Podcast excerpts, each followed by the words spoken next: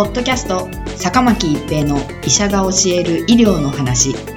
この番組は大学病院の内科医であり医学博士である坂巻が疾患や予防医療といった医療に関してお話しする番組です。それでは今回の番組をお楽しみください。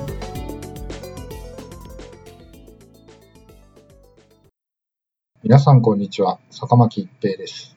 ポッドキャスト坂巻一平の医者が教える医療の話。今回は新型コロナウイルスメッセンジャー RNA ワクチンのブースターです。新型コロナウイルス感染症の発症予防として世界中で接種が進むファイザー・ビオンテック社とモデルナ社のメッセンジャー RNA ワクチンですが、日本でも接種が進んでいます。2回接種が終われば安心なのでしょうか。ワクチンの効果のある期間について検証する必要があるとともに、メッセンジャー RNA ワクチンについて、ブースター試験の検討が進んでいます。通常の2回接種から半年後に3回目の追加接種を行って有効性を検証する試験です。2021年5月5日、モデルナ社は同社が開発した新型コロナウイルスワクチンメッセンジャー RNA1273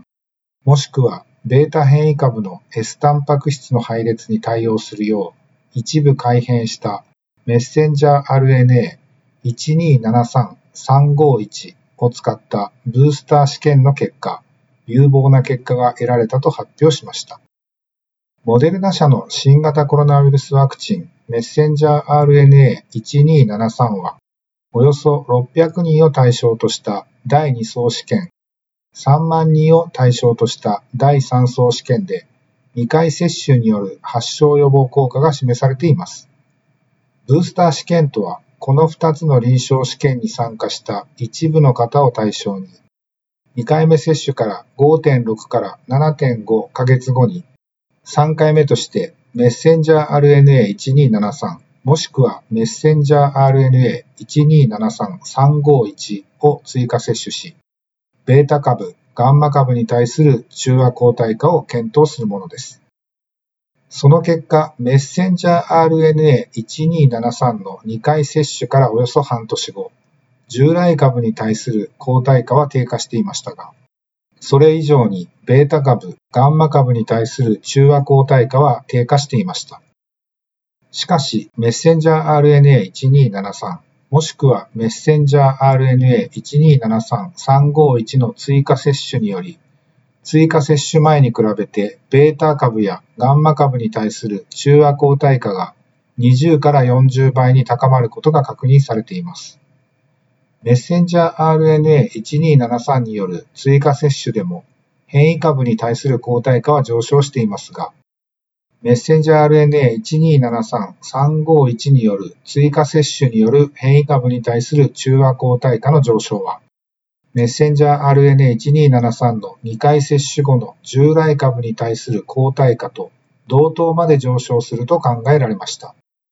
モデルナ社ではメッセンジャー RNA1273 とメッセンジャー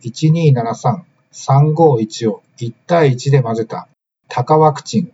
メッセンジャー RNA1273211 の開発も進めているほか、メッセンジャー RNA1273351 について、米国国立衛生研究所 NIH に提供し、傘下の国立アレルギー感染症研究所が第一層試験を進めています。ファイザー・ビオンテック社の新型コロナウイルスワクチン BNT162B2 については、2021年5月にカタールから BNT162B2 の接種効果が報告され、2回接種から14日後以降のアルファ株に対する有効性は89.5%と報告されましたが、ベータ株に対する有効性は75.0%と、アルファ株よりも低い可能性が示唆されています。なお、重症化や死亡を抑制する効果は変わらず、97.4%と高い効果、いずれの株での発症による重症化、死亡の抑制効果が確認されています。両社は2021年2月、この BNT162B2 の2回接種から6から12ヶ月後にブースターワクチンを追加接種する臨床試験を開始すると発表しています。ワクチン接種が進んでいる米国においては、米疾病対策センター CDC が米国におけるワクチンを2回接種した後の新型コロナウイルス感染症 COVID-19 感染、ワクチンブレイクスルー感染による入院、死亡例の蓄積を開始しており、6月7日時点で1回接種した1億3900万人のうち、入院、死亡となった3459例が CDC に報告されています。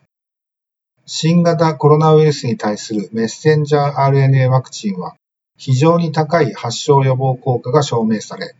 少なくとも2回接種の数ヶ月後まで中和抗体価が維持されることは確認されていますが、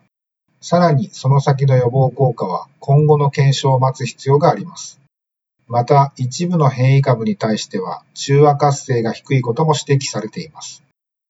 2つのメッセンジャー RNA ワクチンのブースター試験の結果が待たれます。